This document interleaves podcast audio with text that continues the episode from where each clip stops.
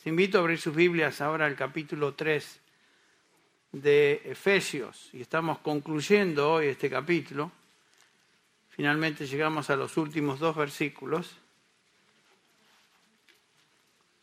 donde Pablo ha estado enseñando o orando, mejor dicho, a favor de estos creyentes en los versículos del 14 al 19.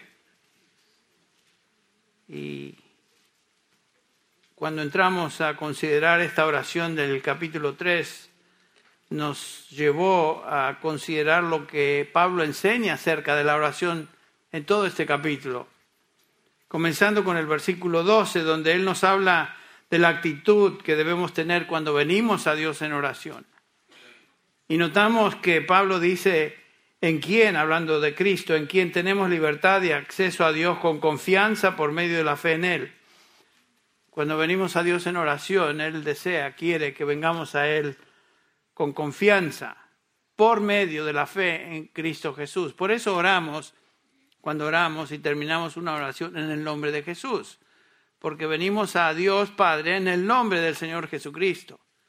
Es a través de Él que Dios Padre escucha nuestras oraciones.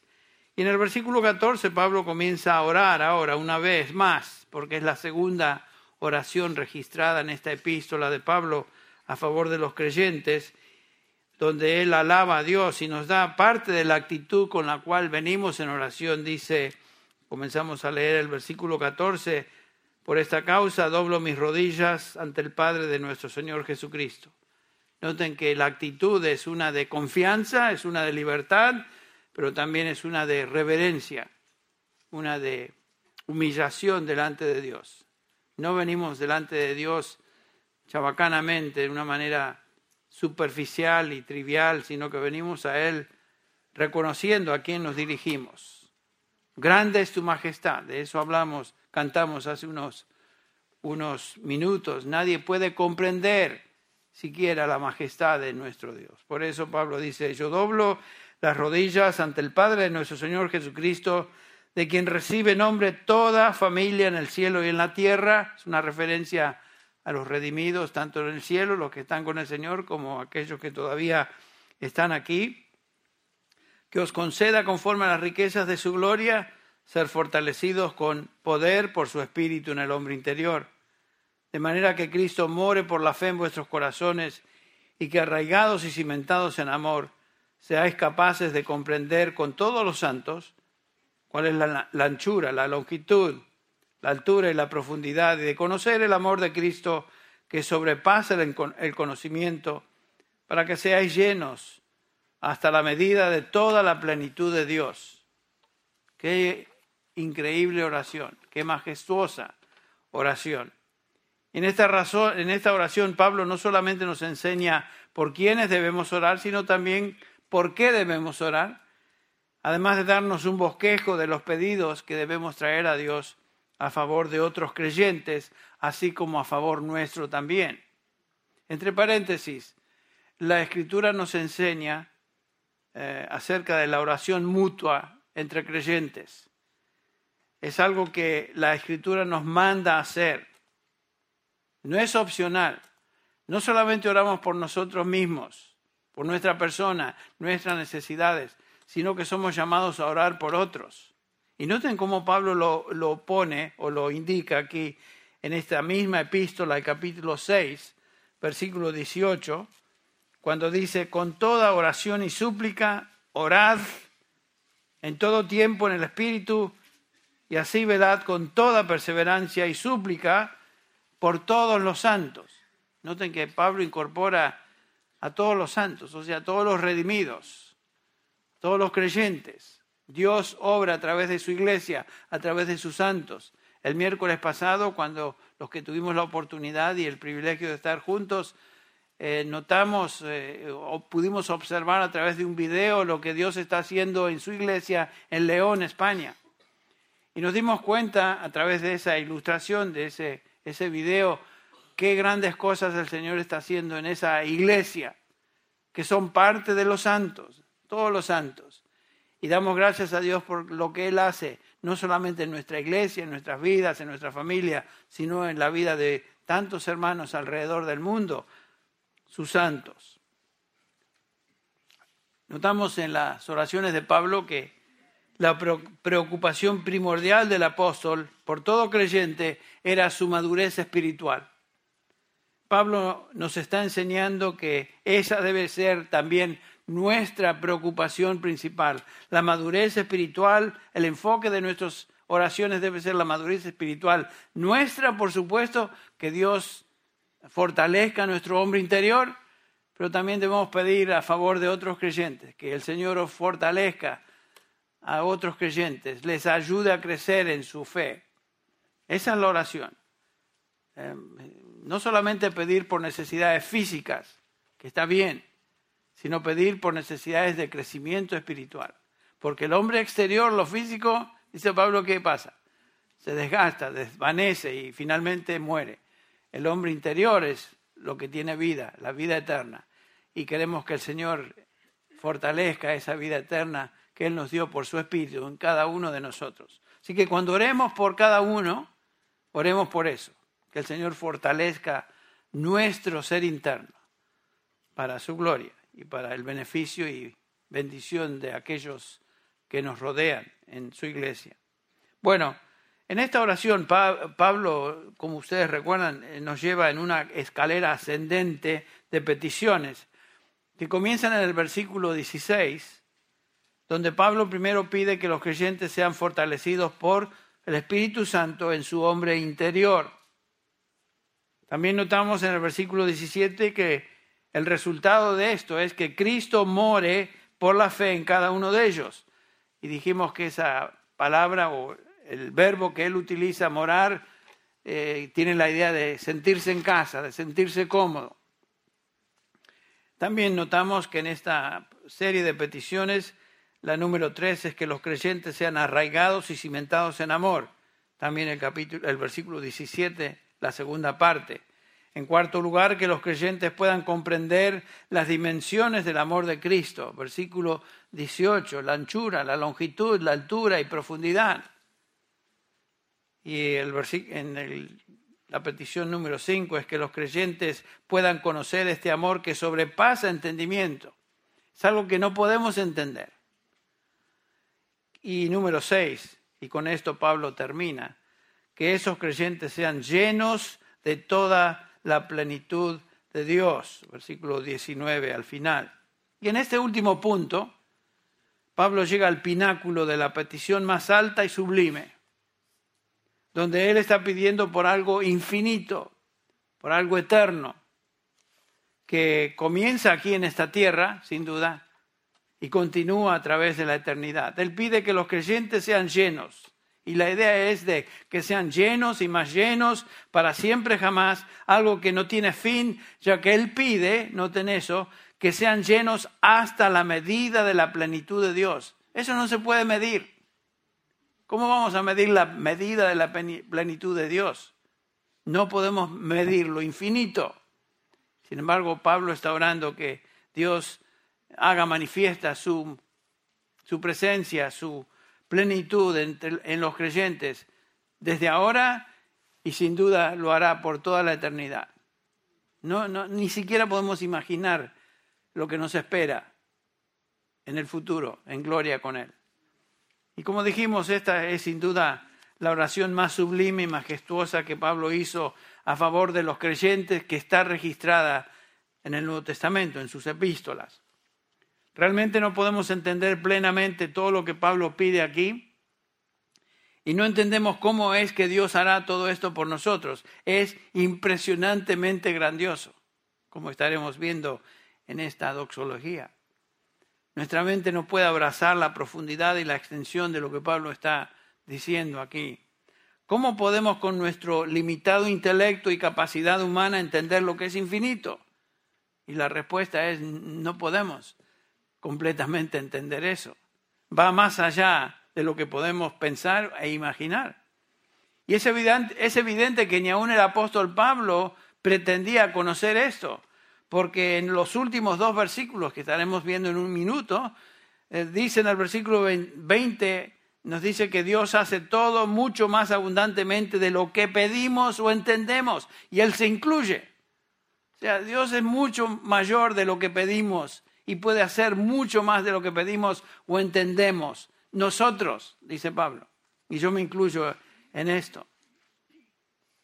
Llega un punto cuando consideramos la persona de Dios, los atributos de Dios, eh, la obra de Dios, que toca sus límites. No podemos ir más allá. No podemos. No podemos ir más allá del pináculo, no podemos ir por encima del clímax. Lo único que queda por hacer es justamente lo que Pablo hace en el versículo 21. A Él sea la gloria en la iglesia, en Cristo Jesús, por todas las generaciones, por los siglos de los siglos. Amén. Y ahí Pablo termina con esta doxología. Hoy nos vamos a detener a examinar estos dos versículos, los últimos dos versículos del capítulo y con eso terminamos nuestro estudio, perdón, de este capítulo 3. Algunos dirán, bueno, ya era hora. Pero agárrense y amárrense porque todavía nos faltan tres capítulos. Así que vamos a estar un rato. Veamos estos dos versículos. Dice Pablo, y aquel que es poderoso para hacer todo mucho más abundantemente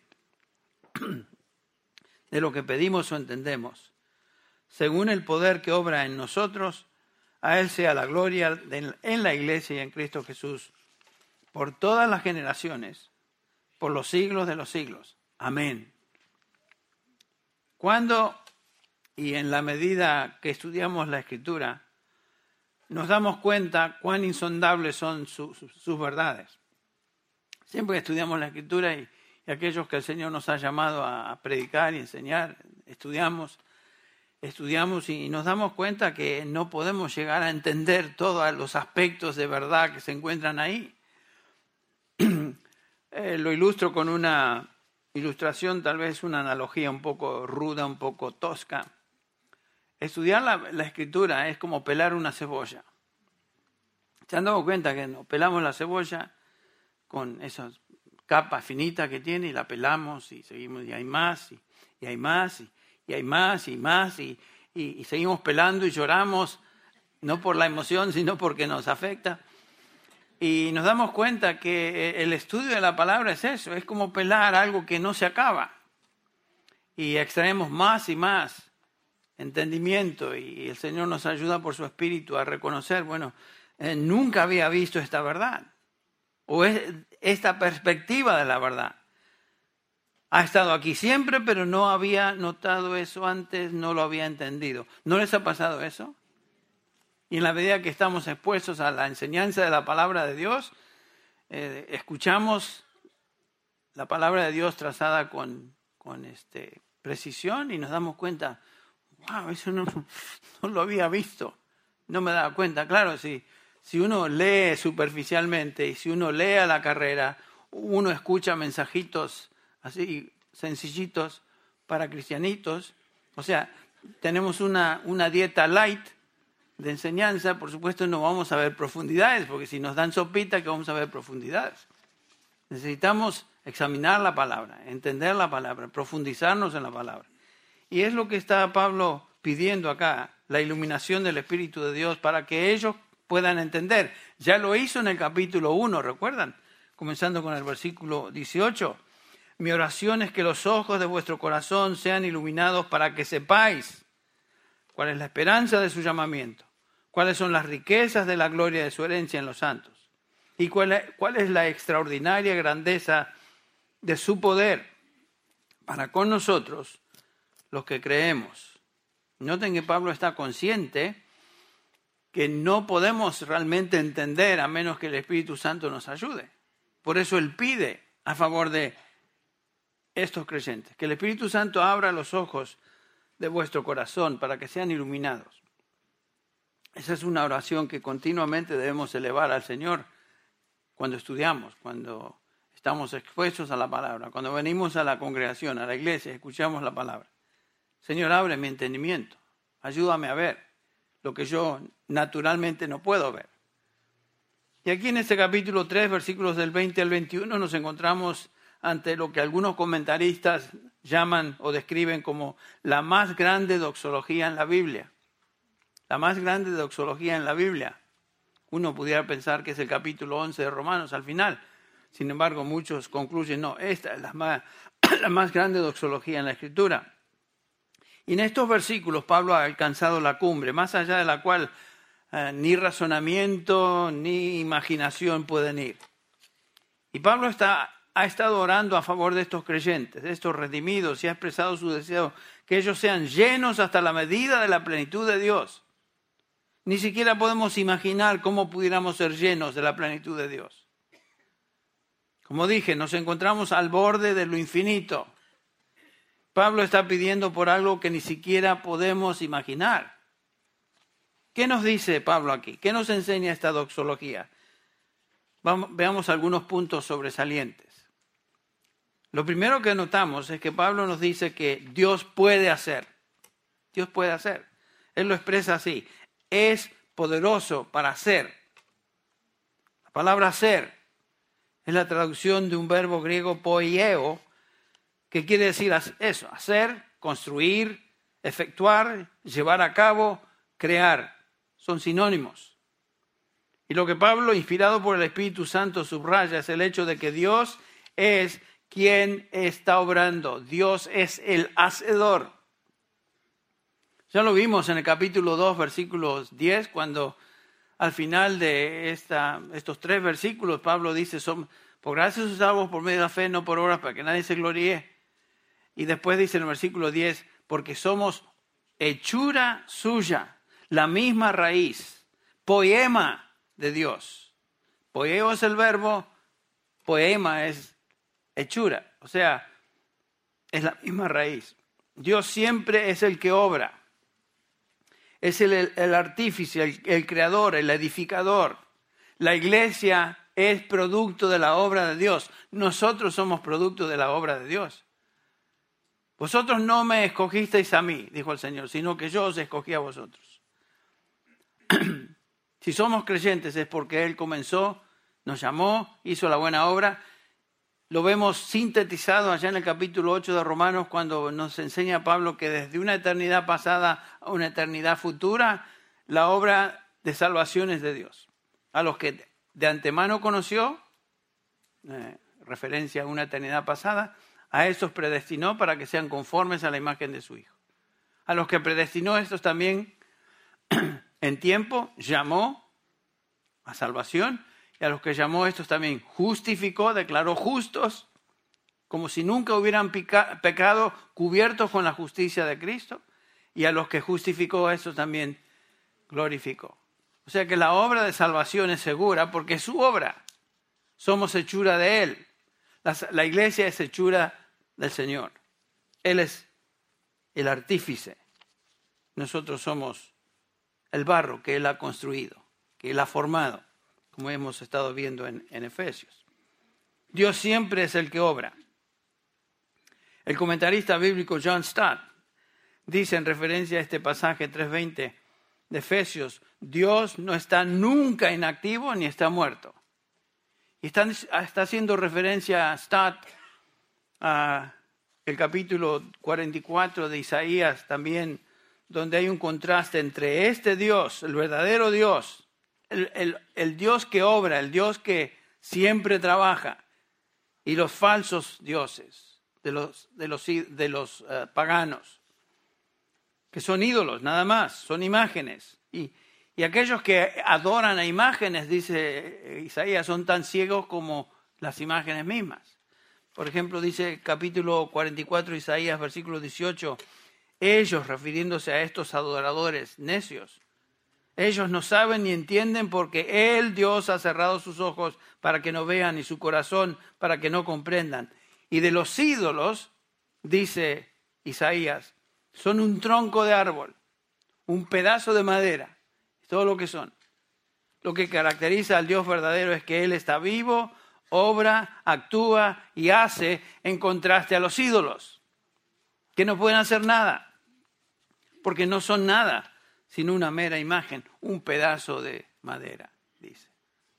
Y qué triste es ver a tanta gente que venera o sigue una, una religión donde se veneran a ídolos, imágenes, pedazos de piedra, pedazos de madera. Algunos de ustedes han salido de ese trasfondo religioso donde veneraban a, a cosas de este estilo. Dios es sin vida y sin poder. ¿Se acuerdan? Yo he hablado con algunos de ustedes. Ustedes me lo han, me lo han dicho. Tenía ahí su nicho, su, su santito, el que sea, su, su estatuita. Bueno, es similar a lo que Isaías dice. Pedazos de barro, pedazos de madera, no sirven para nada. Pablo dice en contraste que Dios, a quien adoramos, es poderoso para hacer. Y noten que en esta doxología Pablo divide esta obra de Dios en respuesta a nuestras oraciones bajo dos encabezamientos. Lo que pedimos y lo que entendemos, o lo que pedimos y lo que pensamos. Entender o pensar es la misma palabra que se traduce a veces de diferente manera. La disciplina de la oración es algo en la, en la cual crecemos con el tiempo y, y práctica, ¿no es cierto? Sin duda, ustedes han tenido, así como yo he tenido momentos y, aún los tengo cuando no, nos sentimos incómodos, tal vez delante de Dios pidiendo ciertas cosas por la razón que sea, no pedimos.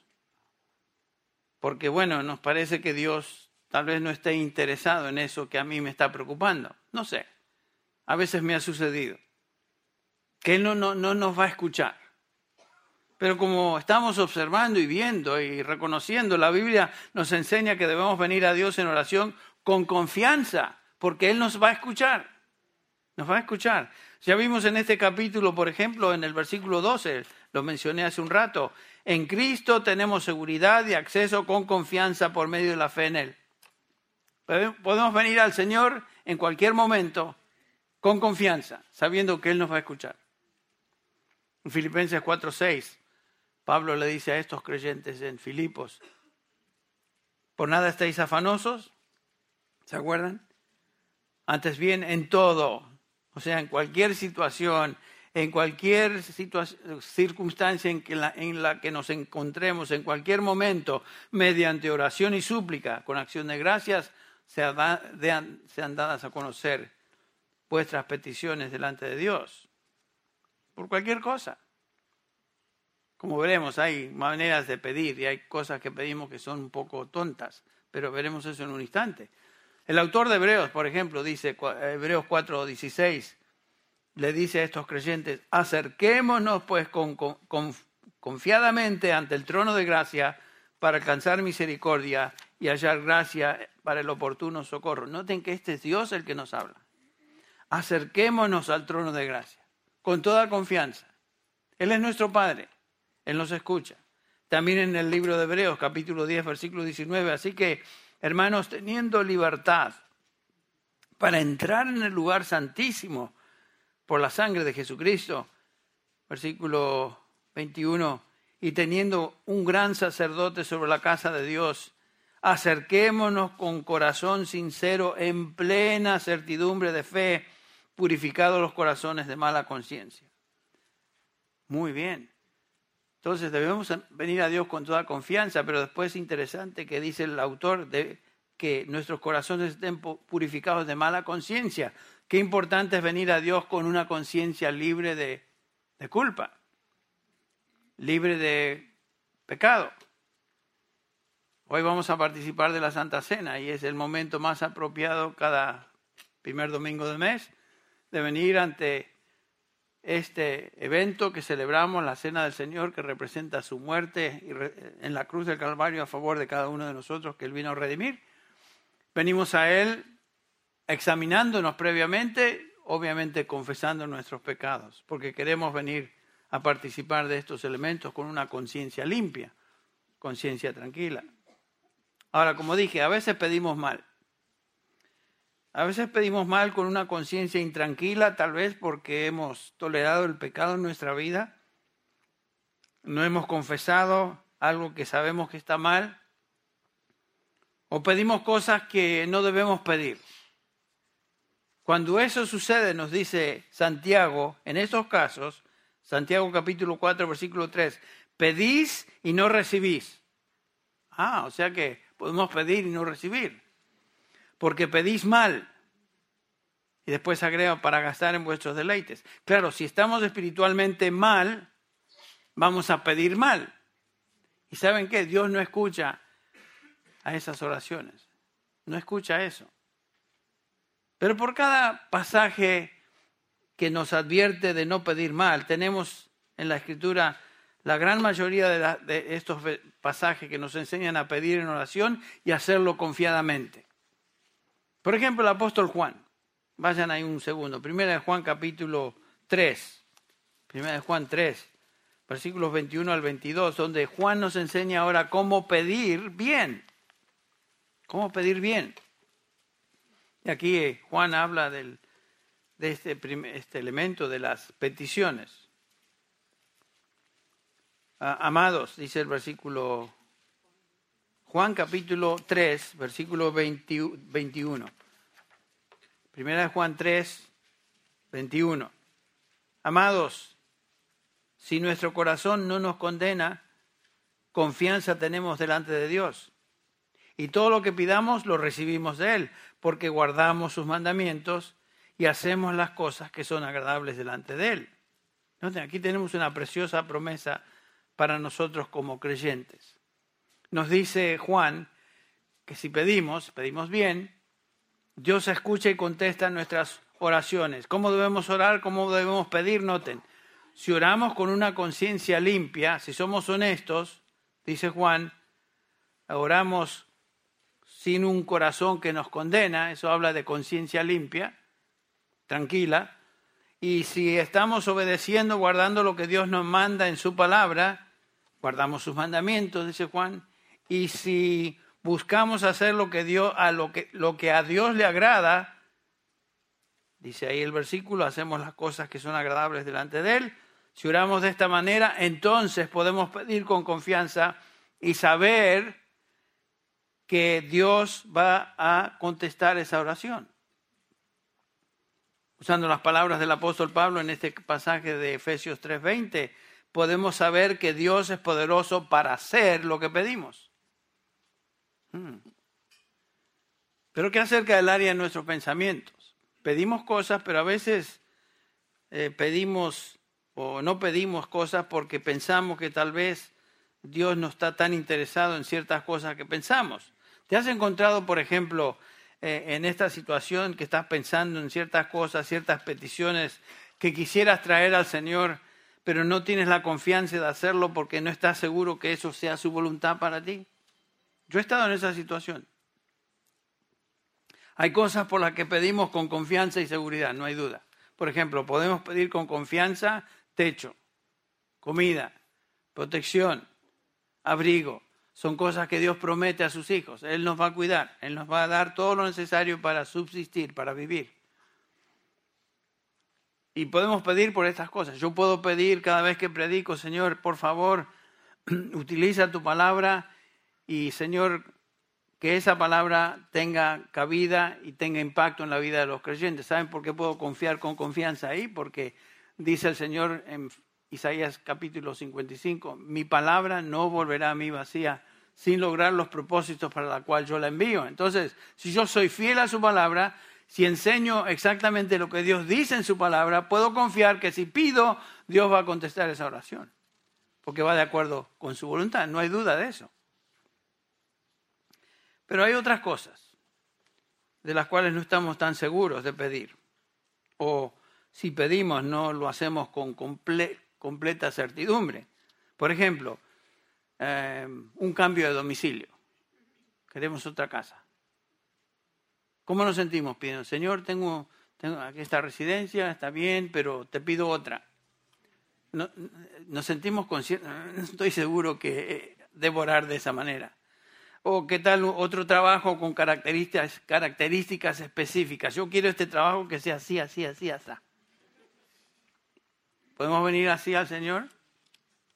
Bueno, nos sentimos un poco incómodos de orar de esa manera. Sin embargo, es animador venir a este versículo 20 del capítulo de Efesios 3 y leer que Dios es poderoso para hacer lo que pedimos o pensamos o imaginamos.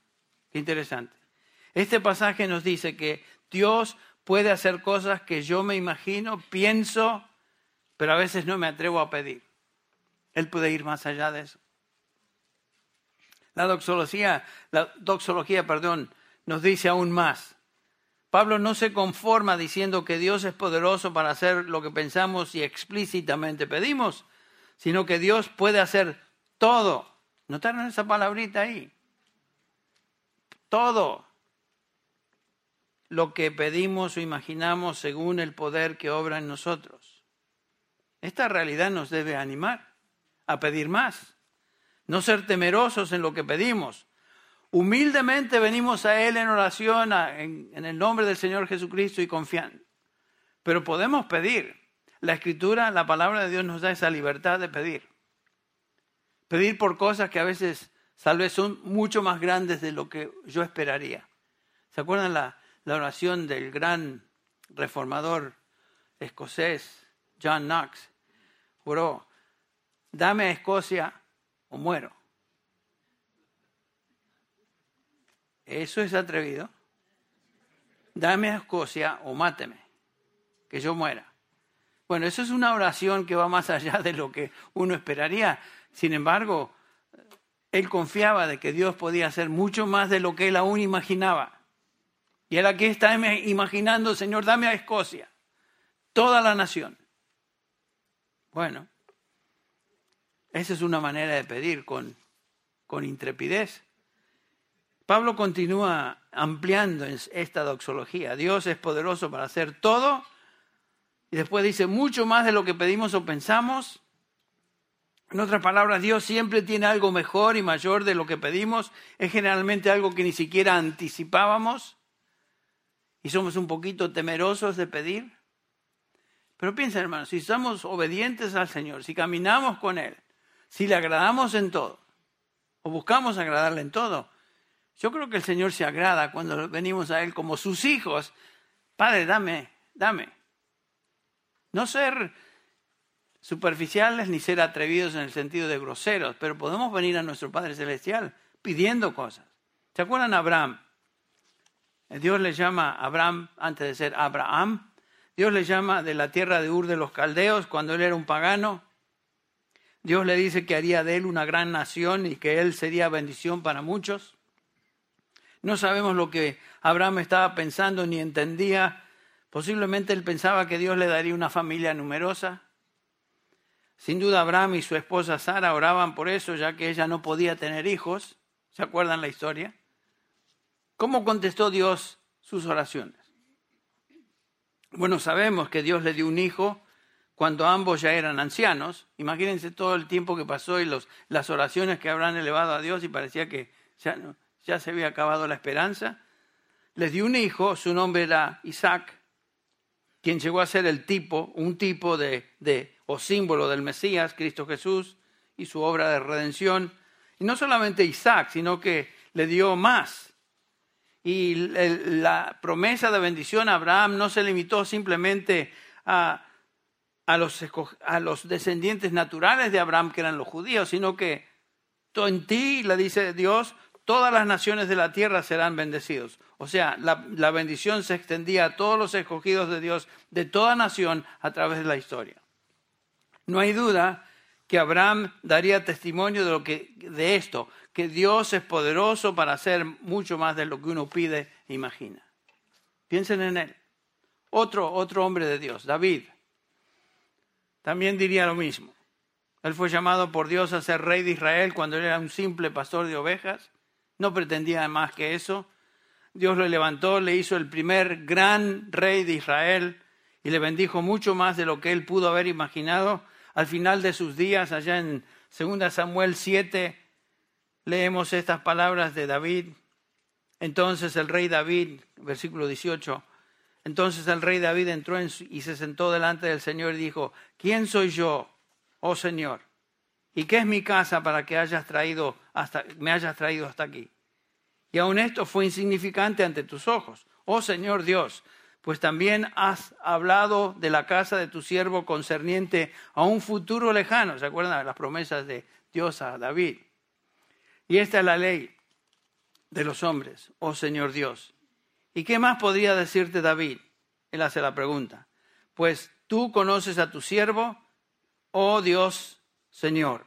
A causa de tu palabra, conforme a tu propio corazón, tú has hecho toda esta grandeza para que lo sepa tu siervo. Oh Señor Dios, por eso tú eres grande, pues no hay nadie como tú, ni hay Dios fuera de ti, conforme a todo lo que hemos oído con nuestros oídos.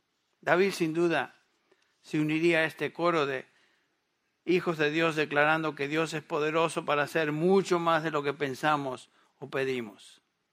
¿Quién era David? Un simple muchacho cuidando ovejas. El gran rey David, de quien vendría el Mesías y su casa, su reinado jamás perecería. ¿No te ha pasado así en tu vida como hijo de Dios? Has vivido en obediencia, has pedido, has, ah, tal vez ah, no, no todo te salió como habías planeado en tu vida. Sin duda has tenido desalientos, momentos difíciles, aflicción, todos hemos pasado por eso. Pero podemos mirar hacia atrás y ver la mano de Dios que Él estuvo con nosotros y nos dio mucho más de lo que aún habíamos imaginado. A mí me ha pasado un número de veces. Puedo pensar en algunos ejemplos de esta realidad en mi propia vida. Pero tal vez la más sobresaliente es esta. Lo que Dios ha hecho en mí y en mi familia aquí en Grace Church, en el Ministerio Hispano. Yo recuerdo hace años atrás, estoy hablando en los 90, hace ya bastantes años, recuerdo que salía a caminar. Todas las mañanas trataba de salir a caminar. Y mientras, mientras lo hacía, oraba a menudo al Señor y le decía, Señor, yo, yo tengo deseos de pastorear una congregación y pedía que el Señor me conceda eso. Ya le habíamos servido en el campo misionero con mi esposa, habíamos vivido, habíamos predicado, yo había predicado ahí. Este, fui maestro del seminario por algunos años allá en Puebla, pero ahora deseaba servirle en, como pastor en una iglesia local. Y me acuerdo que me atreví a pedirle hasta, Señor, si esa iglesia local fue a Grace Community Church en español, yo no me opondría. Miren qué atrevimiento, ¿no? Y fue en esos días, después, bueno, en la providencia de Dios fuimos a Miami con mi esposa, vivíamos acá en North Hills. Y después de servir ahí, servir en una iglesia bautista enseñando un grupo pequeño de creyentes por más o menos un año o más, fue en esos días que recibí la invitación y el llamado de Grace Community Church de venir acá como pastor del ministerio hispano. Y me acuerdo que el que me habló directamente fue el hermano MacArthur y me dijo, mira, yo le dije, mire, pastor, yo no, no sé, yo tengo que ir, regreso, regresar a Miami, orar, pedir que el Señor me dé discernimiento y, y guía, dirección, sabiduría, yo muy, así muy típico, ¿no? Lo que uno debe decir. Y, y me dice, MacArthur, me acuerdo que me dijo, ok, you do that but we don't have any other in mind, so here's your place. O sea, es como que me lo forzó. Yo sabía que él no tenía el poder de forzarme a nada, pero me acuerdo que regresé a Miami por unas semanas, un par de meses tal vez, estuve orando, pidiendo dirección de sabiduría entre de otros hermanos y, y con el tiempo el Señor lo hizo evidente y en 1995 vinimos acá y este año que viene, hermanos, ¿saben? En septiembre de este año que viene van a ser 25 años de que vinimos acá. Y yo había estado orando por algo así antes que eso. Así que, sin duda, Dios ha hecho y continúa haciendo mucho más de lo que he podido imaginar. Y he pedido a Dios en oración.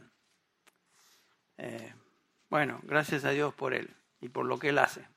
Imagínense, el Ministerio Hispano de Great Church ha tenido un impacto tremendo en, tantas iglesias alrededor del mundo hispano y tantos han pasado por aquí y están siendo beneficiados por esta congregación y cómo el Señor está. Y no estamos planeando cosas, el Señor hace esta obra que a veces uno se queda, Señor, esto es inconcebible de mi parte, pero tú lo haces. Bueno, regresando a la doxología, ya me estoy poniendo un poco este, melancólico aquí. Hay un punto más que quiero enfatizar porque Pablo lo enfatiza. por medio de una palabra. Esa palabra que traducimos acá abundantemente es la palabra hiper ek perisu en griego. Usted dirá, ¿eso cómo se come? Bueno, es, una, es un vocablo que simplemente expresa lo que Pablo ni siquiera puede expresar con palabras, porque se puede traducir abundantemente más, inmesurablemente más, infinita más, infinitamente más o excedentemente, abundantemente más allá. Todo eso se puede traducir, algunos traductores lo han hecho así. Las palabras ya no pueden expresar más. Los hombres como Abraham, Moisés y David y otros no podían haber anticipado todo lo que Dios iba a hacer en sus vidas, así como nosotros hemos experimentado la, gracia del Señor en nuestras vidas, pero cada uno de ellos junto con nosotros de alguna manera podríamos medir algunas cosas. Pero Pablo acá nos dice que Dios es tan poderoso para hacer mucho más, inmesurablemente más, infinitamente más de lo que podemos pedir o imaginar. O sea, no podemos medir lo que Dios puede hacer. ¿Está exagerando Pablo? ¿Será que Pablo se dejó llevar por su fervor y su entusiasmo y, empezó a apilar palabras superlativos que lo hace? No. Pablo está pensando en bendiciones que van más allá de nuestra experiencia aquí en la tierra. El apóstol sin duda tiene en mente las bendiciones de Dios para con los suyos en Cristo Jesús a través de la eternidad. Ya que la eternidad no, no se puede medir, así será lo que Dios hará por nosotros en la vida que sigue. No vamos a poder medirlo. Y en el capítulo 2, versículos 6 y 7 ya vimos algo de esto cuando Pablo ha hablado de las incomparables riquezas de, de su gracia que nos fueron dadas en Cristo Jesús. Y él nos dice en el versículo 7, versículos 6 y 7, con el fin de poder mostrar en los siglos venideros, o sea, la eternidad futura, las sobreabundantes riquezas de su gracia por su bondad para con nosotros en Cristo Jesús. Dios comenzó esa obra en nosotros y está llevando a cabo por el poder de su Espíritu en nosotros. Y dice el versículo 21 de este capítulo que continuará hasta que estemos en gloria en los siglos venideros, dice, por los siglos de los siglos de los siglos. O sea que Pablo no está limitando su oración a las bendiciones que recibiremos aquí, sino que está hablando de bendiciones que estaremos, disfrutando aún en la eternidad, cuando estemos con Él. Ese poder de resurrección que obra en nosotros, que estábamos espiritualmente muertos, como vimos, pero Dios intervino, versículo 4 del capítulo 2, nos dio vida con Cristo y con Él nos resucitó y nos hizo sentar en los lugares celestiales. Ese poder de resurrección espiritual, de nueva vida espiritual, que comenzó cuando nacimos de nuevo, continúa y continuará a través de los siglos de los siglos. La salvación implica vida eterna que es infinita. Y es aquí donde la doxología termina. ¿Qué más se puede decir? ¿Qué más se puede agregar? Absolutamente nada. Solo queda hacer y decir lo que Pablo dice al culminar. A Él sea la gloria en la iglesia y en Cristo Jesús por todas las generaciones, por los siglos de los siglos. Amén. John Stott dice en referencia a este pasaje, el poder viene de Dios, la gloria debe ser para Dios. Y aquí estamos, conclusión de este capítulo 3. Después de haber pedido esta increíble y majestuosa oración, hecho esta majestuosa oración a favor de estos creyentes, Pablo llega al límite y va más allá del límite y simplemente da gloria a Dios por lo que Él ha hecho y va a ser, continuar haciendo a través de las edades. Bueno, con eso en mente, con eso como trasfondo, vamos a prepararnos a participar de la cena del Señor. Voy a pedir a mis hermanos que pasen por favor al frente. Por supuesto, en este espíritu de examinarnos a nosotros mismos antes de participar, voy a dar lectura a los versículos 28 al 32 de Pablo en este capítulo 11 de Primera de Corintios. Cuando Pablo dice, por tanto, examínese cada uno. Hermanos, esta es una exhortación a cada creyente.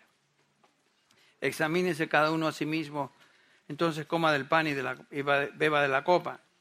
Porque el que come y bebe sin discernir correctamente el cuerpo del Señor, come y bebe juicio para sí. Por esta razón hay muchos débiles y enfermos entre vosotros, y muchos duermen. Pero si nos juzgáramos a nosotros mismos, no seríamos juzgados. Pero cuando somos juzgados, el Señor nos disciplina para que no seamos condenados con el mundo. Si somos hijos de Dios, hijas de Dios, Dios nos va a disciplinar cuando lo necesitamos. Porque no hay condenación para los que están en Cristo Jesús. Pero si hay desobediencia, el Señor, lo que no aprendemos por precepto, lo vamos a aprender por disciplina. Y a veces el Señor tiene que disciplinarnos. Pero no debemos exponernos a eso, sino simplemente en un día como hoy, antes de participar de los elementos de la Santa Cena, examinarnos. Y si vemos algo que es indigno del Señor ahí, algo que no hemos confesado, que debemos confesar, simplemente decir, Señor, gracias que soy tu hijo, gracias que soy tu hija, confieso mi pecado. Sabiendo esta, teniendo esta promesa, una oración que siempre Dios contesta, que si confesamos nuestros pecados, Él es fiel y justo para perdonar nuestros pecados y limpiarnos de toda maldad. Así que en ese espíritu vamos a acercarnos a la mesa del Señor. Si tú eres hijo o hija de Dios, bienvenido. Después de haberte examinado, examinado, pensando en tu condición y has confesado tu pecado, bienvenido, bienvenida a participar. Si tú no eres hijo de Dios y aún vives en los deseos de tu carne, esta ceremonia no tiene ningún sentido para ti. Pero sí te invito a pensar, ¿qué es lo que esto significa?